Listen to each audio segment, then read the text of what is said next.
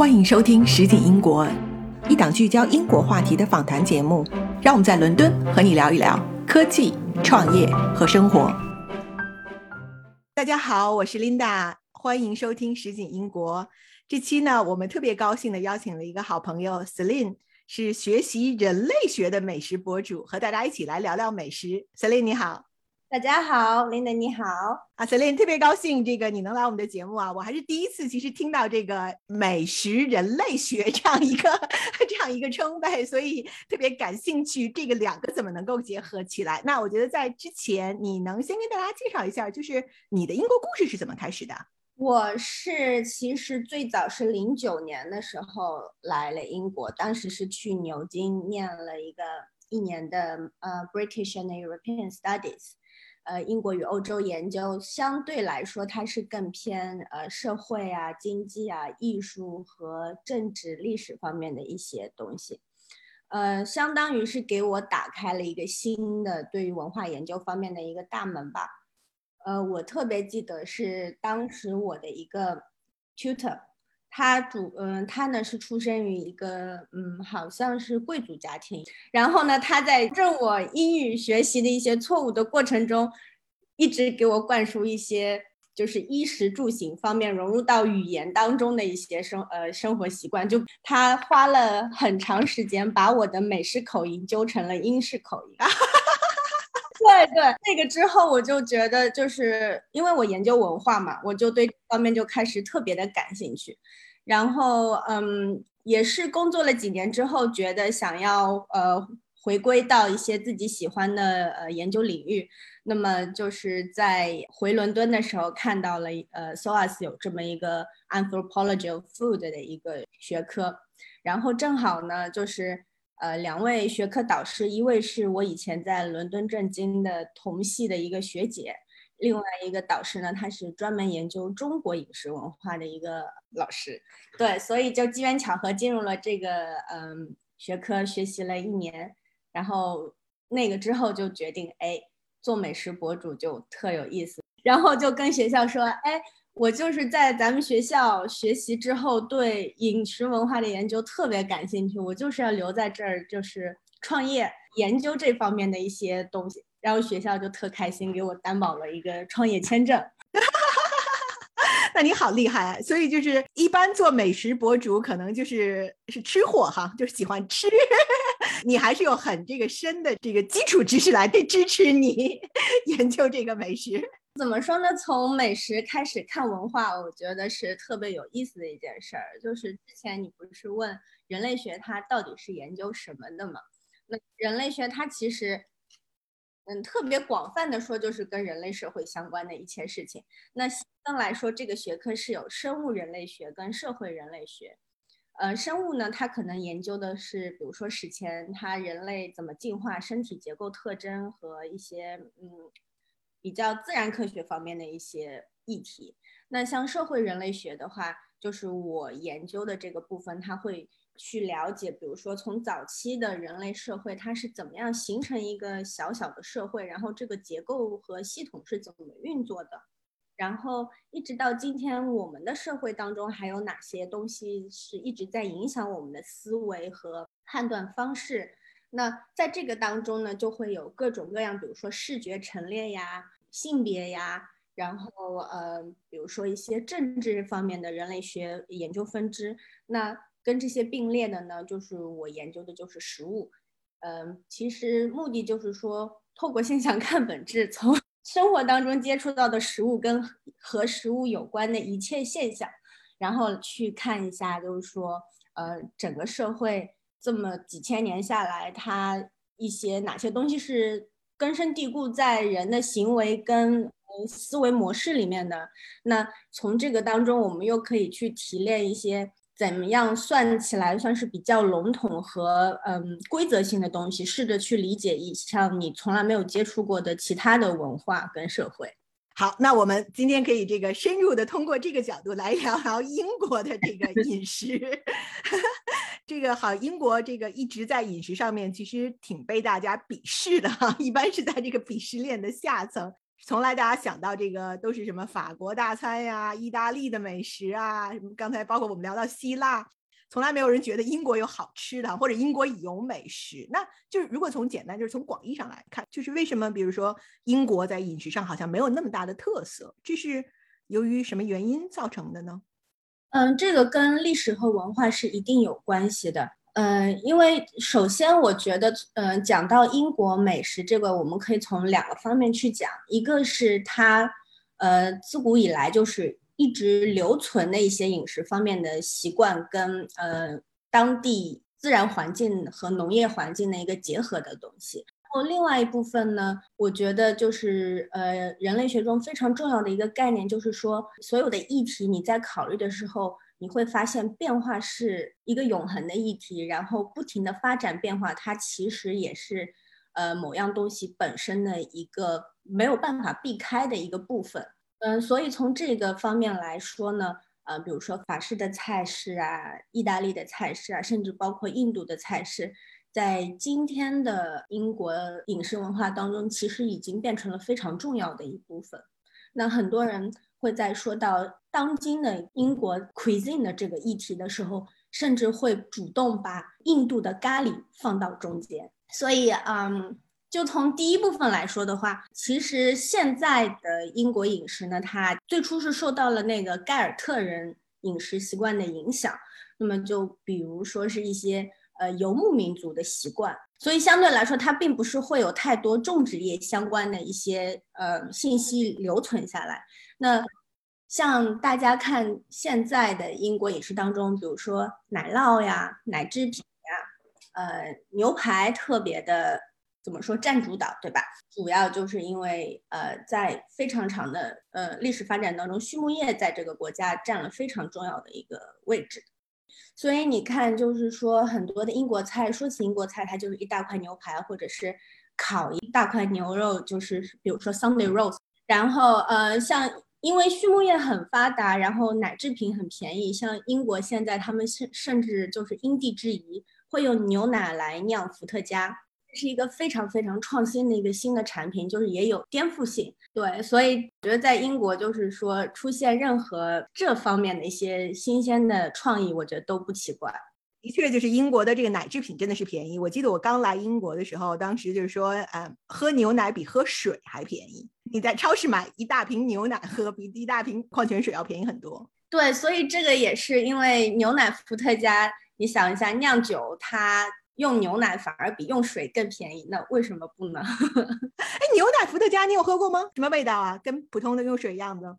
说到伏特加的话，如果是伏特加，你是喝不出任何味道，它就是酒精。就是白酒，对，就是包括我们国内喝的一些酱香型白酒，它其实都是，嗯，不是，就是说这个白酒原本的味道，它是加了一些呃陈年呀、教堂教母呀这些方面的一些味道，所以你会觉得有酱香呀、清香这方面的东西。但是伏特加，嗯，大家知道，就是说更多的是在鸡尾酒调酒当中用，然后。就是战斗民族比较彪悍的时候，也就就是纯喝伏特加，对吧？对对对，这个尤其俄罗斯人。对对对，所以就是说，呃，纯的一瓶伏特加，它其实不会有太多的味道，它更多的是用来作为调酒用。所以那牛奶也不会给它加颜色，是吧？因为牛奶本身是有有颜色的，它酿出来，但是其实还是清的。对，因为酿造伏特加的原理就是从糖转化为酒精，所以任何东西只要你有糖。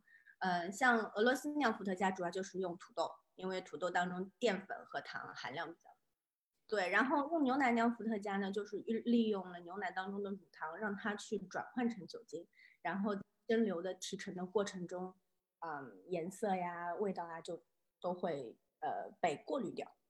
就是还有一个英国，大家一提到英国，所有人可能提到知道的都是 fish and chips，嗯，鱼和薯条，对吧？这个好像也成为一个英国的代言人的 形象了，我觉得已经是。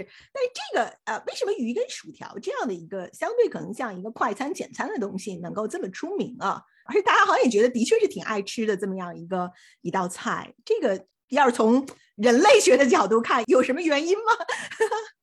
嗯，我觉得首先是这样，跟英国的地理位置有关系。就是说，大家看这样一个小岛，首先四面环海，就是海产资源就会特别的丰富。那，嗯，如果大家记得，就是说英国的纬度位置的话，它其实大部分位置都比咱们国家的东北地区纬度是要高的。就比如说，伦敦是在北纬五十度，哈尔滨是北纬四十五点几度，所以在这样的一个环境当中，它整体的呃温度是不太适宜一些像法国和意大利会广泛种植的一些农作物那样去生长的。那在英国，比如说你种植一些土豆呀，它反而是比较容易成熟的，因为土豆它对自然生长环境的要求不高。在这样的情况下呢，就是说鱼和土豆首先是相对来说比较容易获得的两种食材。那另外一个原因呢，就是说，呃，像英国的饮食文化当中，它是煎炸、煮、炒当中，可能煮和炸算是比较占主导的两种烹调方式。因为像呃早些年的时候，就是可能。煮也就是煮一个大杂烩，然后也没有什么人喜欢。对，煮个蔬菜一般没什么味道，然后还煮的烂烂的。对对对，就是厨艺发展的这个历史过程当中，可能大家看到的还是烤这样的烹饪方式多一些，比如说烤牛肉呀。这个之后呢，就是说出现了炸这种东西，然后大家可能也会嗯联想一下，以前就是说物质条件不是很好的时候，大家会觉得说。呃，油或者脂肪这种东西的获得，其实对于普通人来说是非常不容易的。对，那但是人人体必须要靠油脂来供能。那在这种情况下，你看鱼、薯条，然后面粉里裹一裹，然后一炸，其实它的热量是非常适合，就是经济条件不好的时候，需要长期工作和劳动的一些人。就是说，慢慢的、慢慢的、慢慢的，就是说这个就变成一个国民菜了。比如说，从海岸线是在英国的南部，然后一直到北部的苏格兰，你不管去哪里，你问当地人咱们这儿最好吃的菜是什么，他们都会说啊，fish and chips。每一个人都相信他们当地的鱼是最好的，土豆是最好的。我去年去威尔士玩的时候，就也是呃，在这个我们住的附近的一个小烫里面去吃他那家他的那个鱼跟薯条，那个被评选全英国 top ten 的鱼跟薯条店之一。然后门口排长长的，因为还在其实还是 COVID 期间嘛，门口排长长长长长长的队，因为我们就是点的外卖嘛，他那会儿那个去年的时候还不能在这个餐厅里面吃饭，那拿回到我们住的这个地方去吃，其实我觉得好像跟别人家也没有什么本质的区别，也就还是鱼跟薯条，但是就是名声在外，所以这个生意特别特别好。所以你觉得还是说，因为是首先原材料很容易获得，然后其次是因为大家需要这么多的能量，所以才是说变成了一个传统的国民菜。然后这个其实每周五好像也是传统上要吃鱼的，对吧？就是所以 fish and chips on Friday 还是一个小的传统这样子。对，呃，相当于一个迎接周末的小仪式啊。说，哎呀，今天那个周五了，可以 可以放纵一下哈，吃点油腻的东西。但是这个炸的这个东西，其实在苏格兰更加盛行哈。就是苏格兰有什么炸的披萨，我听说都有。嗯，其实 deep fry 这个东西在意大利也很多。像那个油炸的披萨、油炸的包子，其实，嗯，你去意大利看，你也会在街边发现的。呃，意大利的话，比如说西西里还有非常著名的油炸饭团，就是 arancini。然后，嗯，像那个披萨这个东西吧，我觉得。嗯，就当然在意大利，它不同的叫法会有很多，但在我们看来，可能就是你披萨的面团揉完之后，里面裹上一些东西，然后去油里一炸。这这个吃法其实全欧洲都有，其实在中国也有嘛。这个炸油条其实就是就是面裹一裹炸，就是还都不用裹就直接炸了。就是嗯，怎么说呢？大家可能现在会嘲笑说英国是美食荒漠，但是你去仔细的想一下，如果你了解英国的一些呃饮食传统的话，你会发现其实很多我们今天说是美式的东西，它其实是英国传过去的。比如说吃火鸡，对美国人就会说啊，感恩节要吃大餐，一定要吃火鸡，怎样怎样怎样。那其实吃火鸡是英国人在圣诞节的一个传统项目。嗯呃，每年英国就是圣诞节临近的时候，你会发现超市里面各种排队买火鸡，然后有些时候你可能还得提前好几个月是去预定，说我需要一整只火鸡。那这个这个项目其实就是从英国传到美国的。对对对，去年因为这个圣诞节 lock down 嘛，然后那个我们。就没不能离开伦敦，然后我就想着说，我从来还没有自己烤过火鸡，我就说我想去订，但是因为订的太晚了，然后最后就订了一个好像是七公斤的，对，就我们两个人吃，然后我真的吃了一个月那个火鸡，圣诞吃的烤的，然后后面我们想了各种办法，我都拿火鸡肉做那个三杯火鸡。OK，对，就是想尽各种办法，所以所以就是一整只火鸡还挺耐吃的 啊，一整只火鸡非常耐吃。但是我们后来做了一个决定，说这个以后如果只有我们两个人过圣诞节，我们绝对不买火鸡烤。对，已经成我心理阴影了。这个烤火鸡，这个吃火鸡，全年的火鸡都在这几天给吃了。没错，没错。哎，那这个。英国菜里面，你有什么喜欢的吗？或者你觉得比较有特色的？我就喜欢吃牛排。对，因为嗯，其实呃，很多人可能会一想到牛排，就是说会想以为是法式呀、意式呀，嗯，或者像现在的话，可能全世界范围来讲，生产牛肉主要的国家，什么澳大利亚呀、阿根廷呀，可能有时候还会有美国。那这个全都是一些非常农业现代化和工业现代化之后结合产生，但是呃，我觉得像英国的一些，就是说狭义上的传统菜式来讲的话，呃，煎牛排还是一个非常非常不错的一个菜，做起来也简单，你只要嗯选到一块比较好的牛排，然后上锅煎，对吧？嗯，就是这个烤肉和煎肉的香味，就很少有人能够拒绝。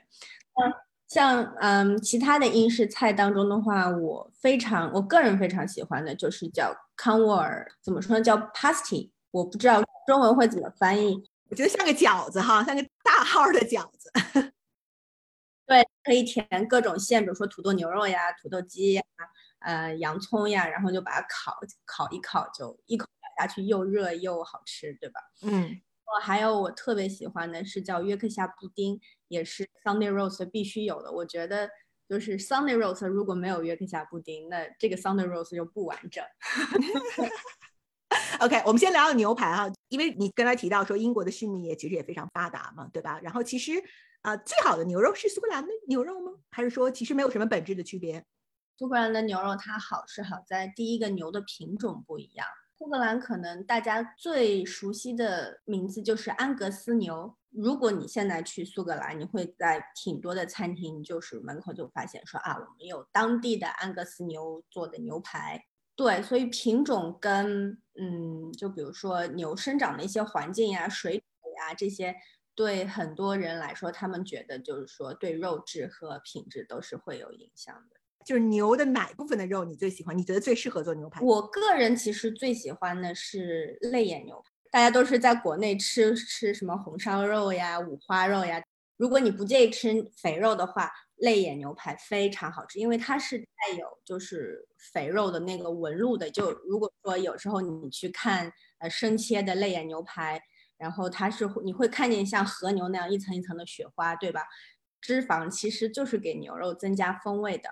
我之前跟一个专门做牛排的大厨也学过，就是说，呃，我们一致同意，就是 肥的是最好吃。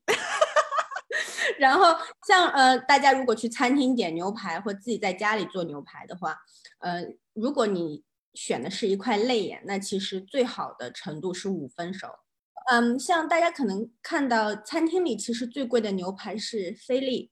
嗯，英国人或者是欧洲人本地人，他们会喜欢吃菲力，呃，点的比较多一点。嗯，其实就是因为菲力是最瘦的那一块，它是不带肥肉的，所以大家会觉得说啊，我想吃菲力，因为没有肥肉或者怎么样。那如果你点菲力的话呢，就是在餐厅，他们问你就是你想要牛排怎么做，菲力最好的熟度是三分熟，就是 red 就可以了。哦，要吃三分熟的菲力。就所以很多时候，大家可能在电视上看到说什么电影里边就是什么欧洲人吃牛排要见血的那种，那是因为他们可能更多吃的就是菲力，因为菲力它全都是瘦的，不带肥肉。那如果说做到五分熟，就会太硬。对，我是觉得就有点柴的感觉，就有点柴，有点干。对，就是近几年英国这边和。尤其是一些伦敦的餐厅，我跟很多的那个设计菜式的厨师聊过，他们也觉得就是好像最近大家的口味有变化，普遍会觉得说只有一块菲力好像真的是太柴了，没有什么味。那现在就是包括就是全是瘦肉的牛腿的一些菜，或者是菲力，他们在设计菜式的时候会去搭配牛骨髓。对，因为牛骨髓是肥的，对吧？那就是说两相一中和，可能会觉得说，哎，带点汁，但又不是太肥，放在那个瘦肉边上。如果你不爱吃，那也没关系。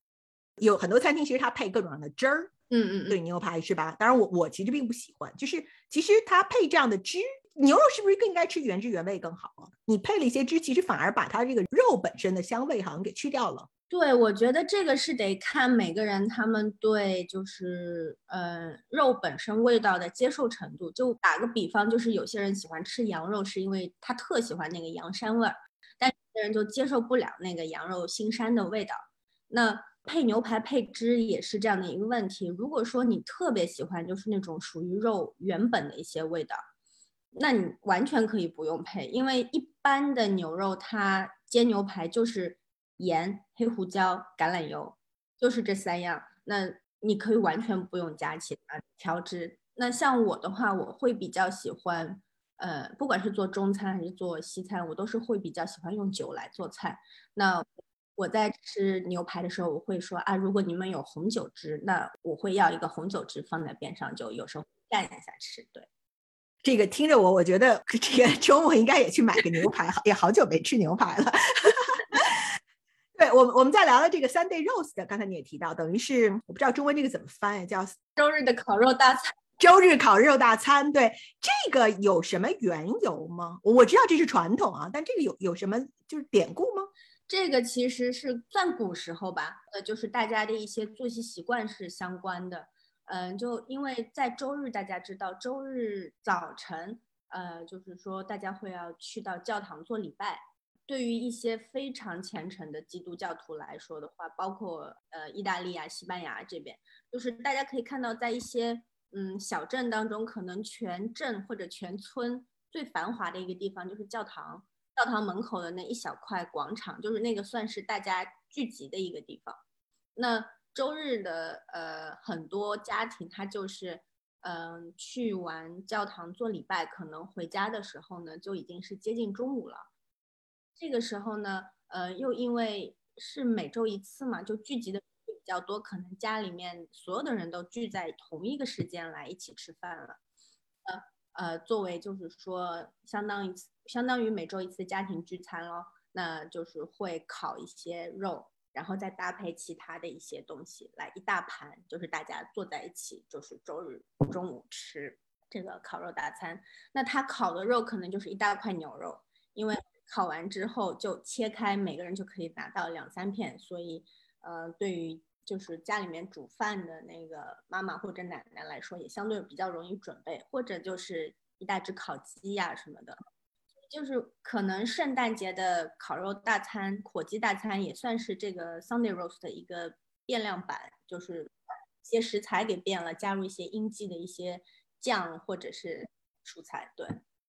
哎呀，听上去我都，我们不能聊吃的节目在早晨，尤其在一个周末，还是一个长周末。我要想一下这个长周末要准备什么吃的了，要做多少大餐了。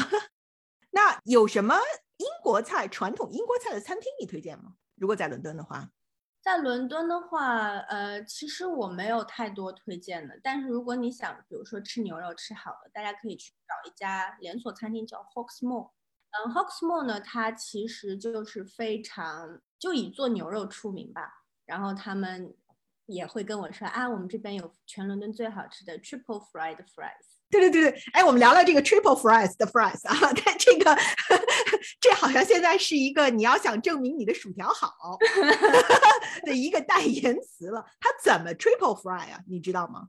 我没有进厨房参观过，但是呃，我我理解的意思就是说，嗯，因为餐厅它很多备餐的东西，它不可能是你下单之后它在现做现炸。那 triple fry 呢，就是说有一个意思是，因为那你 triple fry 之后，它不会。就是说，整根薯条都特别的硬，因为想下如果你是非常小、非常细的那种 French fries 的话，你炸三遍，它肯定就已经硬的已经咬不动了。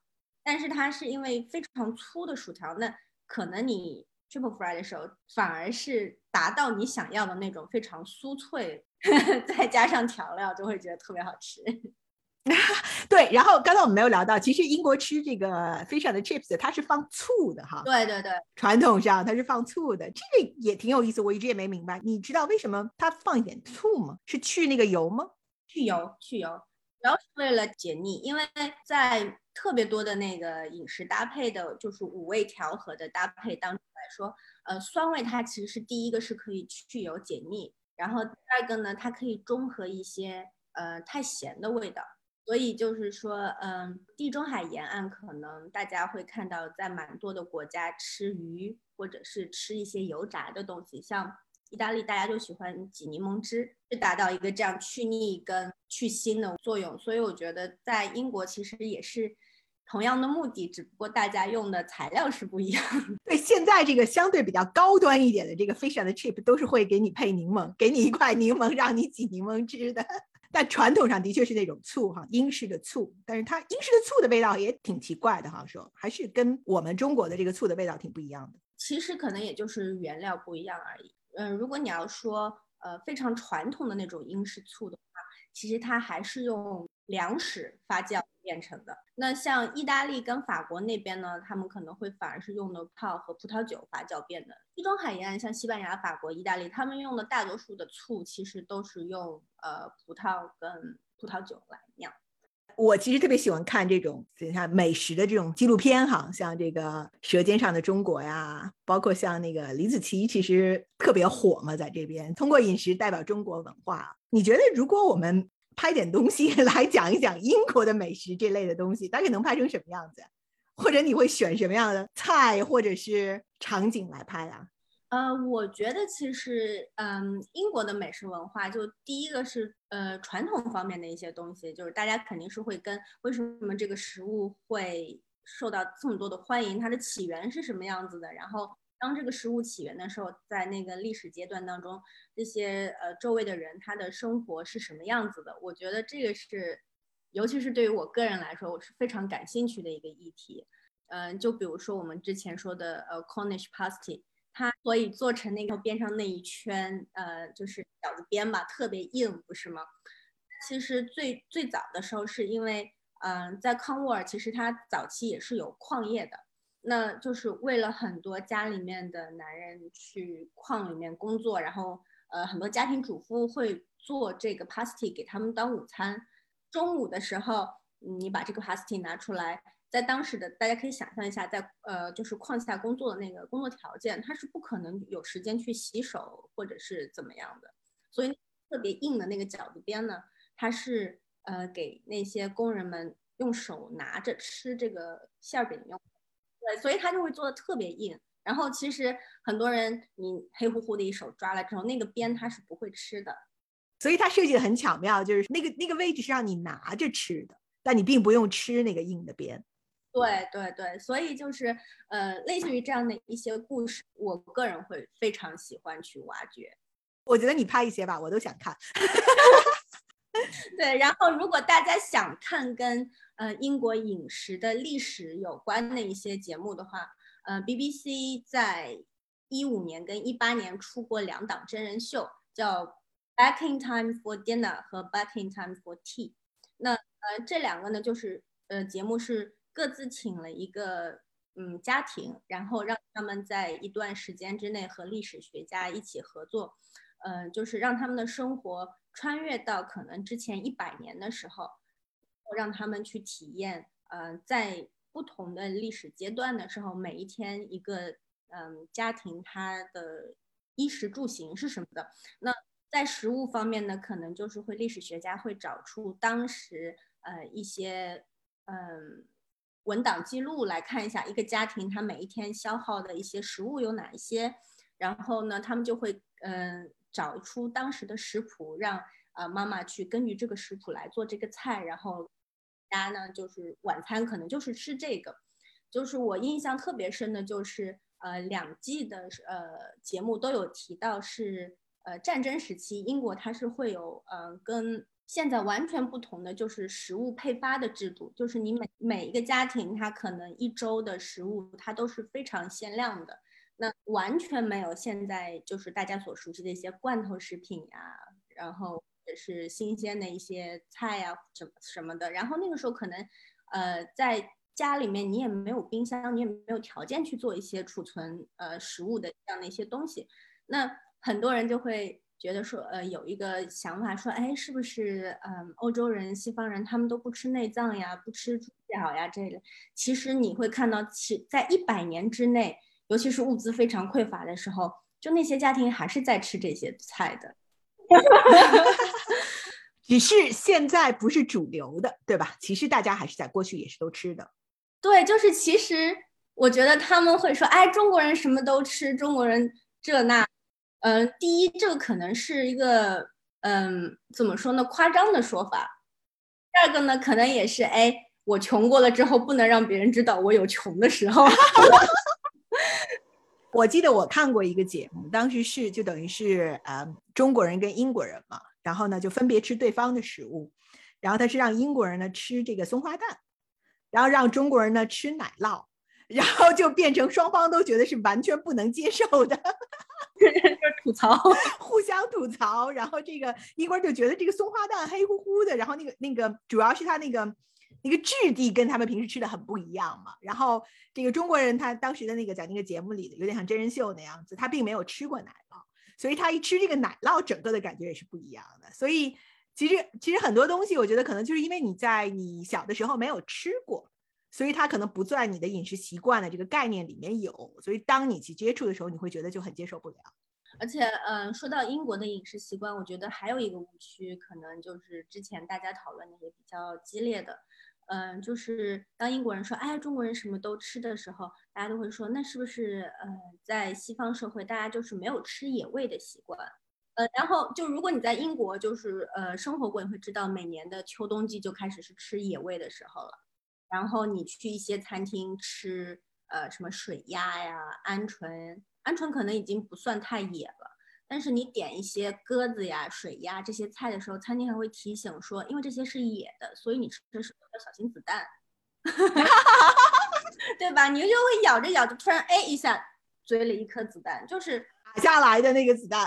对，然后像德国呀、英国呀，有些地区还会吃鹿肉。所以就是也不是大家都说，哎，只有中国人吃野味或者是怎么样。尤其是去年大家记不得 COVID 的开始的时候，很多人中国人都开始在反思，说，哎，我们是不是不应该吃这些野味？呃，很多其他国家人会说，我们是为什么还在吃野味啊，并不是很文明呀，怎么样？但其实大家都吃啊，就这个我觉得是没有必要拿出来批判的。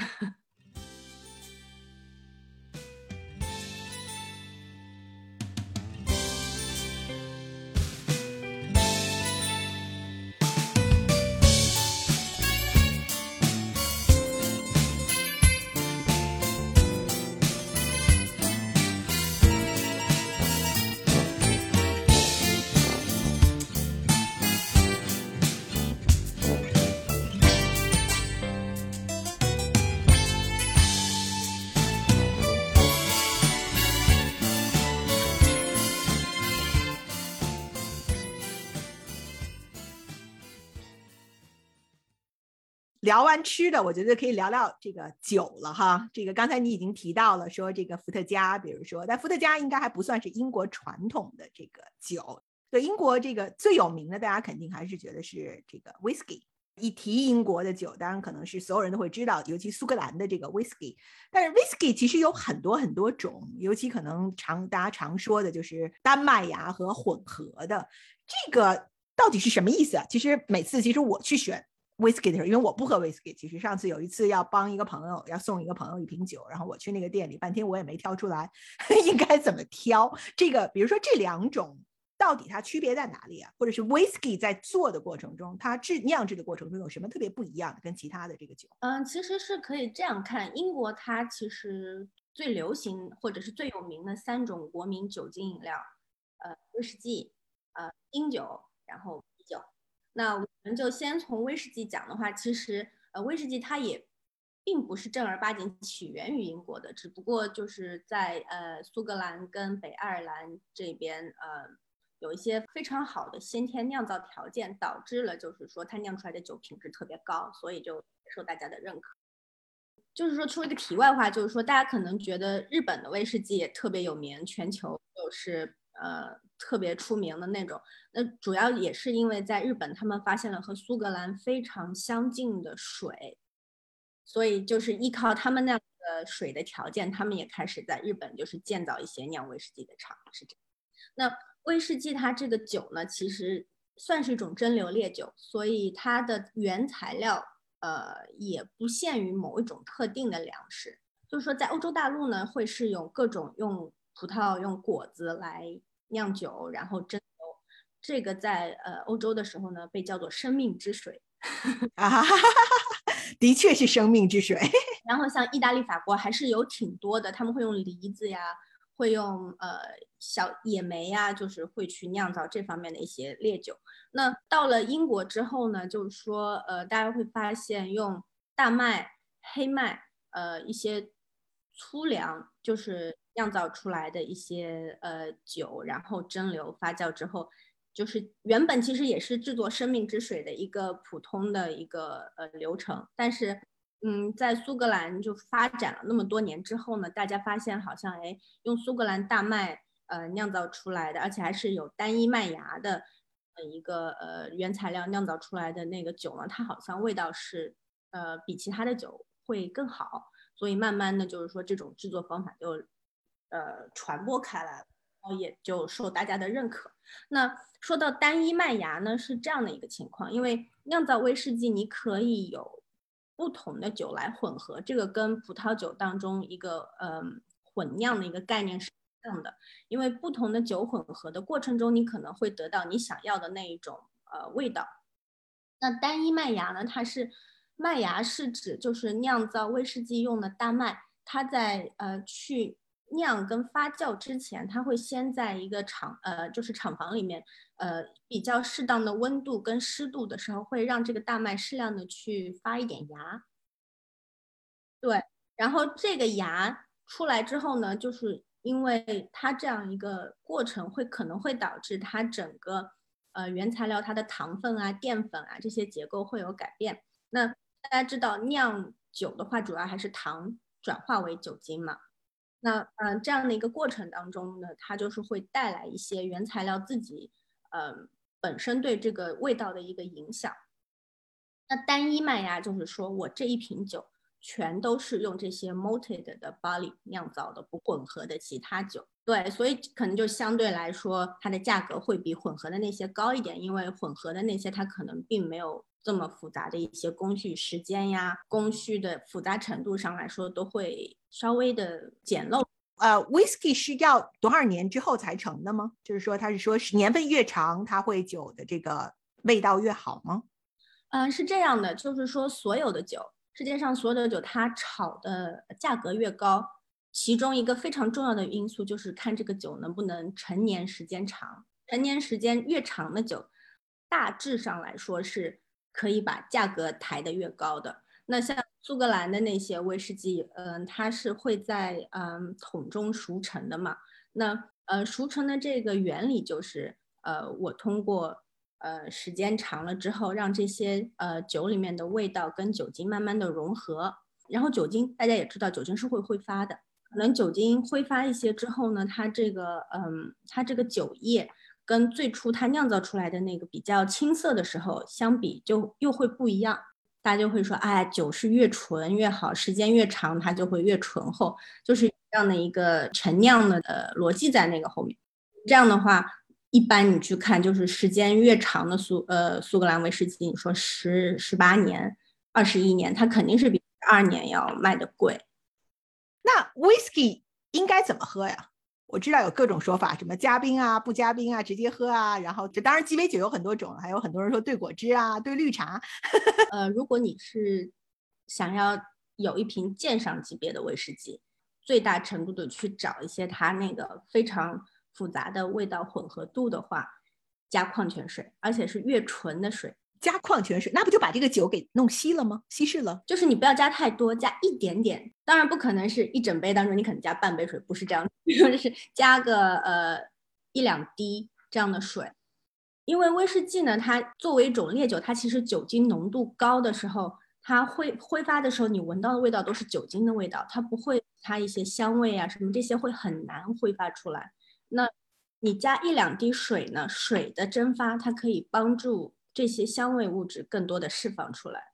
不是品鉴是什么呀？你看闻起来就是酒精味是吧？它不像葡萄酒，你能有不同的这个 nose。要品 whisky 怎么品啊？所以就是要加水。加水的话，你除了酒精味，你还能闻到别的味道。就比如说，有时候会有一些呃桶的味道是比较香香的，一些烘烤的味道，然后比较会有一些呃氧化一些呃焦糖之类的味道。那呃苏格兰威士忌有一个非常明显的特征就是。比如说是 Ilay 或者是 Speyside 的那些地区的威士忌，它会有非常重的泥煤味，这个泥煤味是非常香的。所以我个人最喜欢的呃威士忌其实是苏格兰 Speyside 地区的威士忌。你可能闻的时候还不一定能那么强烈的感觉到，但是你入口之后，就是那个泥煤味在你口腔里面的感受，它是能够帮助你。中和一些就是酒精带来的一些感受，然后这个泥煤味会在你呃口腔后部吧，就是会留存这样。听上去要买几瓶酒来品一品了，下次我们应该做个品酒的活动。对，但是呃酿造威士忌的话，其实不仅限于大麦这样一项原料，玉米呀、黑麦呀这些都可以。像美国呃蛮多的威士忌，他们可能就是会用玉米做原料来。我觉得所有酒都是一样，水是最重要的一个元素，对吧？你的水好，你就能酿得好。你刚才提到了金酒，是吧？金酒其实是我最喜欢的酒，但金酒好像其实在国内并不是特别有名，有人也叫它杜松子酒，是吧？金酒是怎么起源出来的？它是非常英国特色的。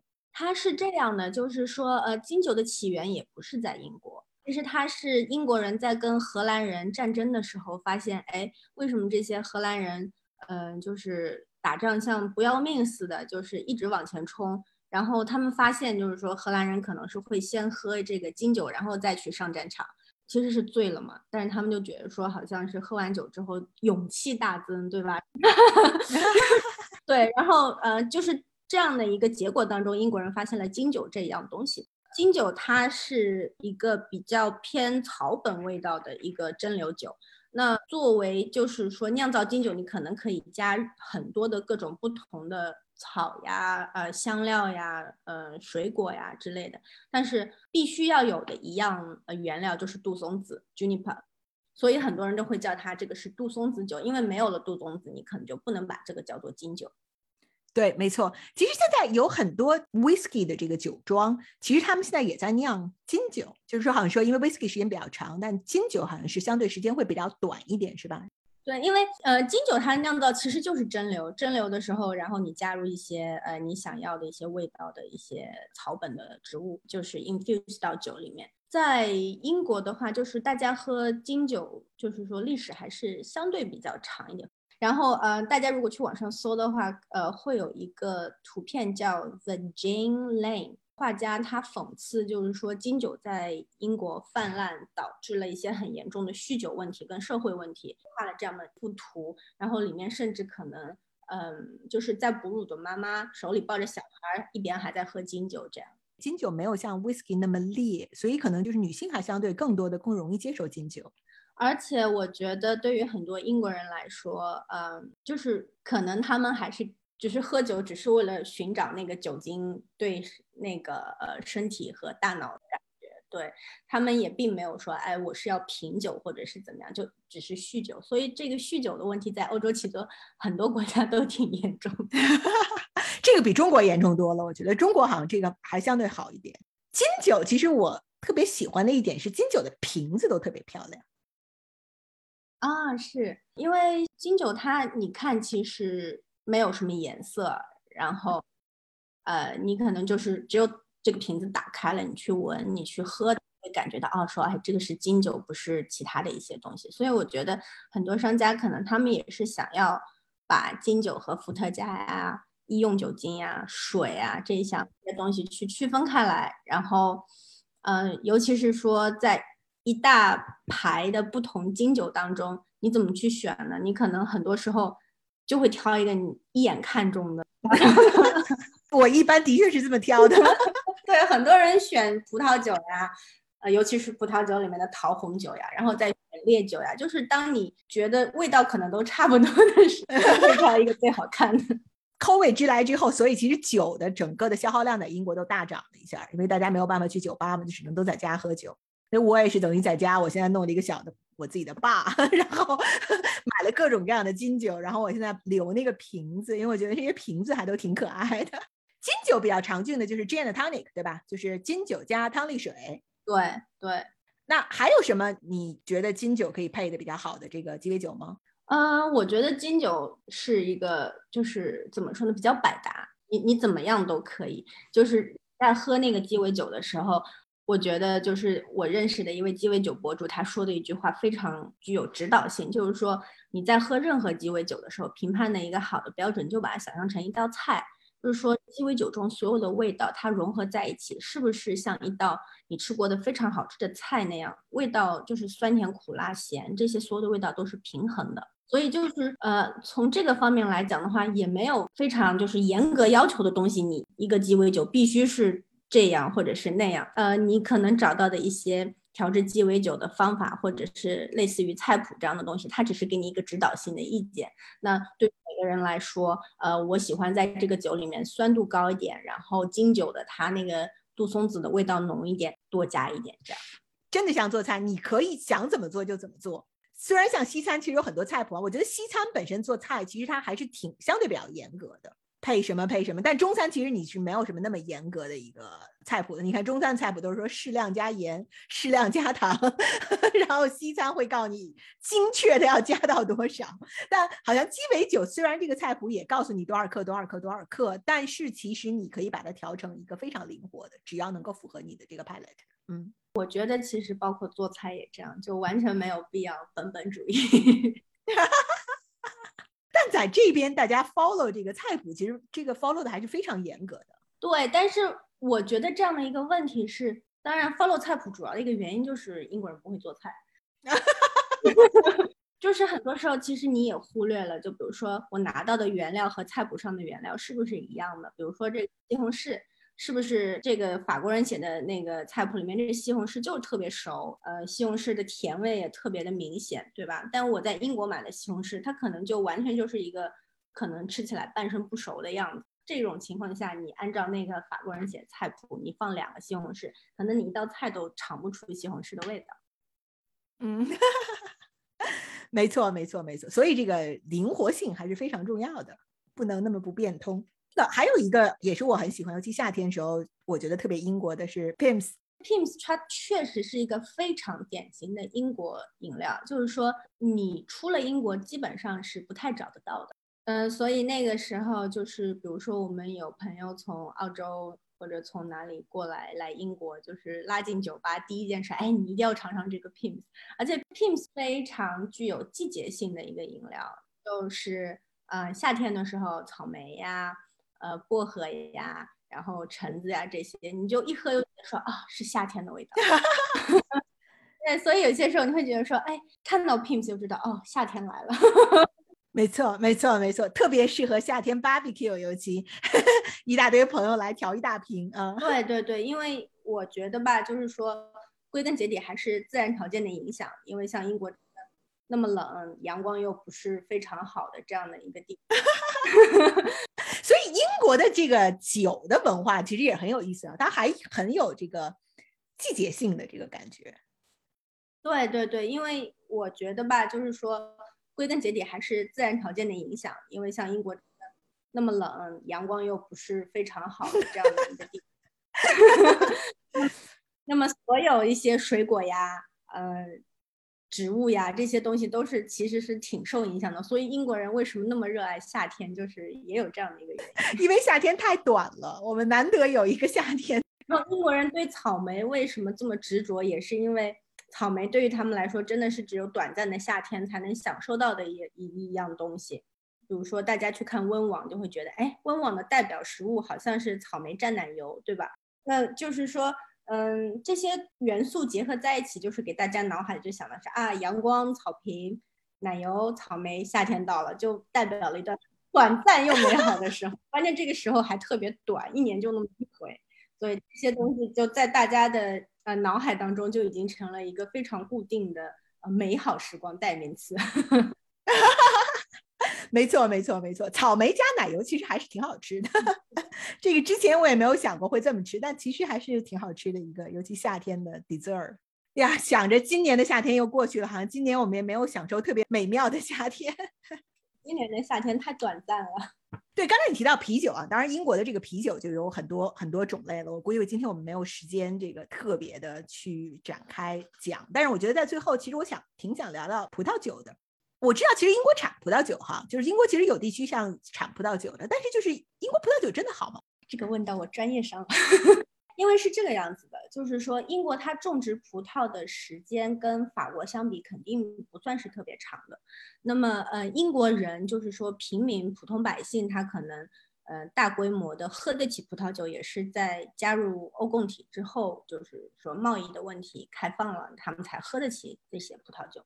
那英国人开始酿葡萄酒呢，可能也就是。八十年代的时候才开始，就是说去规划一些葡萄园，然后去学习一些这些面的东西。那呃，你想要在一个葡萄园里面酿酒呢，也不可能是你今年买了一个葡萄园，我明年就可以这个酒上市的。它会需要前期可能三最起码三到五年的时候来，呃，就是说让葡萄成熟，然后休养，然后这片土地才可能慢慢的就是说种得出你想要的一些葡萄。那。呃，葡萄酒酿造最重要的一个风土条件，对于英国的限制来说呢，就是太冷，而且呃温度也不是很够，而且每年的春天会碰到一些倒春寒和春霜的问题。那如果说你要把英国葡萄酒跟全世界比较著名的一些葡萄酒地区去对标的话，可能更容易是对标到香槟。香槟的纬度跟英国差不多，然后呃自然条件也差不多。所以，呃，英国的葡萄酒目前来看呢，是也是以香槟作为，就是说目标在那个呃生产的。所以，英国的呃最著名的葡萄酒可能就是起泡酒，而且是使用香槟地区那种呃传统酿造法酿造的呃英格兰起泡酒。然后，英国人他们还挺有信心的，觉得说，呃，要对标香槟嘛，就觉得有一天一定会超过香槟，然后怎样怎样怎样。如果说大家对英国酒感兴趣的话，推荐呢就是你第一瓶可能是去喝一个叫 Nightingale 的一个酒庄。对，Nightingale 产的那个呃起泡酒，可能是呃我喝过这么多英格兰起泡酒酒庄里面，算是一个呃大众更最能接受的一个程度。它入口喝的话，你会发现是非常浓郁的烤苹果的味道。想象一下，呃，以前咱们在国内吃过麦当劳的苹果派，是那样的一个味道。哦，那我我决定要去买一瓶。我决定我的那个购物车的这个 list 越来越长了。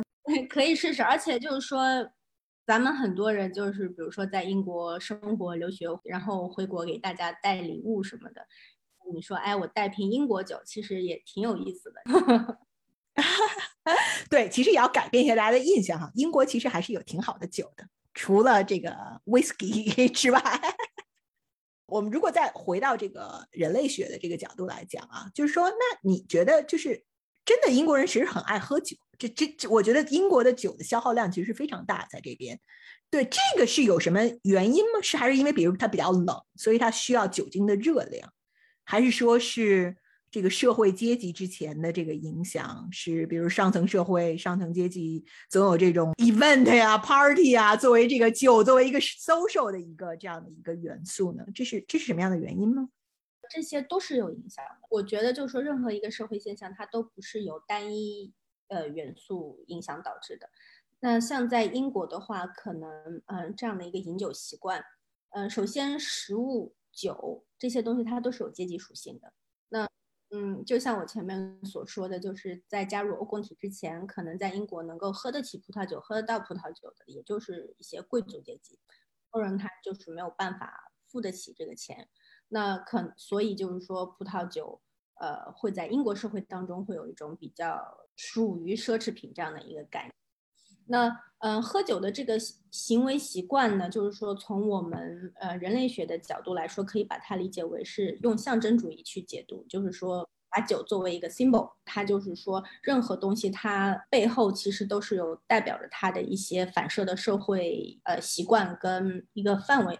比如说像酒这样东西的话，英国社会跟美国社会，你可以看得出一个非常呃明显的区别跟趋势。我举个例子，就是说在可能二三十年前，英国人的工作午餐还是允许喝酒的。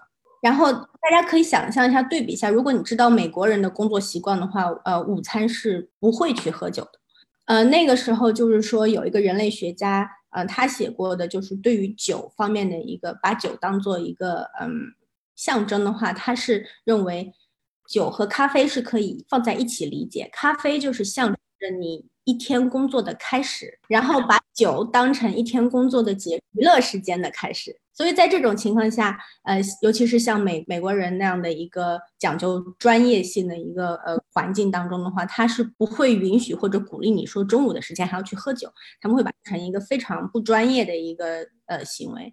那在这种情况下，就是说。慢慢慢慢的，这个也影响到了英国人的就习惯上面，所以现在你会发现，哎，尤其是在一些呃英国的餐厅，尤其是一些接近于比如说呃 City 啊，或者是 Canary 那些金融公司比较多的一些地方，那中午的时候，就算你会约客户一起吃工作午餐，也很少会有人说特意的说我还要去开一瓶酒，而且尤其是前面说到了这个酒作为。工作结束和娱乐时间开始的一个标志的话，你还可以去看，就是，嗯，人们会把这些和酒精程度，就是酒精的 ABV 的那个百分比，也会其实会连接起来。好像你中午喝烈酒，似乎就是你想要把自己灌醉，然后会看成特别不专业的一个形象。所以大家中午会说，哎，那我如果一定要喝酒的话，我就配餐喝点葡萄酒吧，因为葡萄酒十几度，对吧？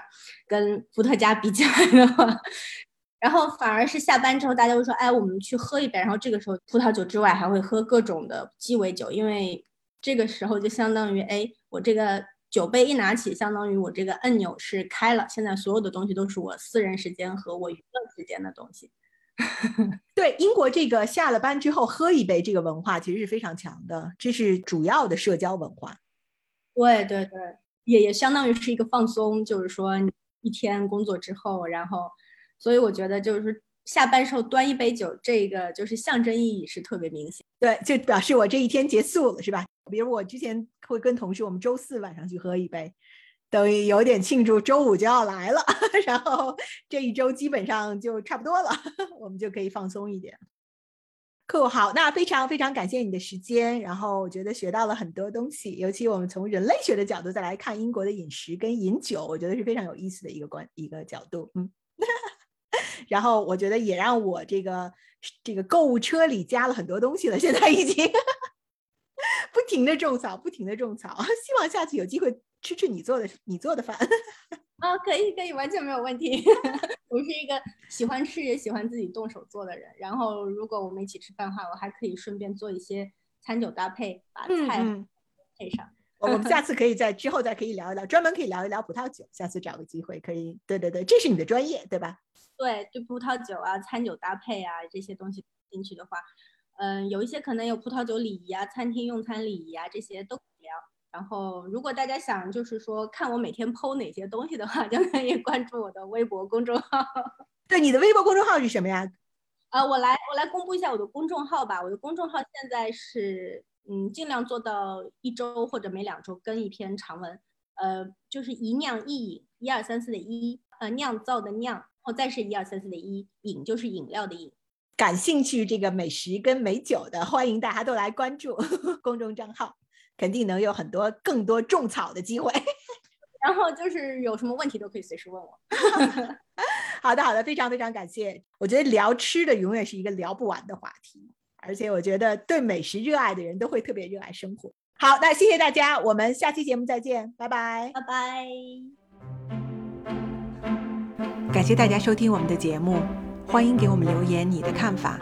喜欢我们的节目，不要忘记订阅啊！我们下期再见。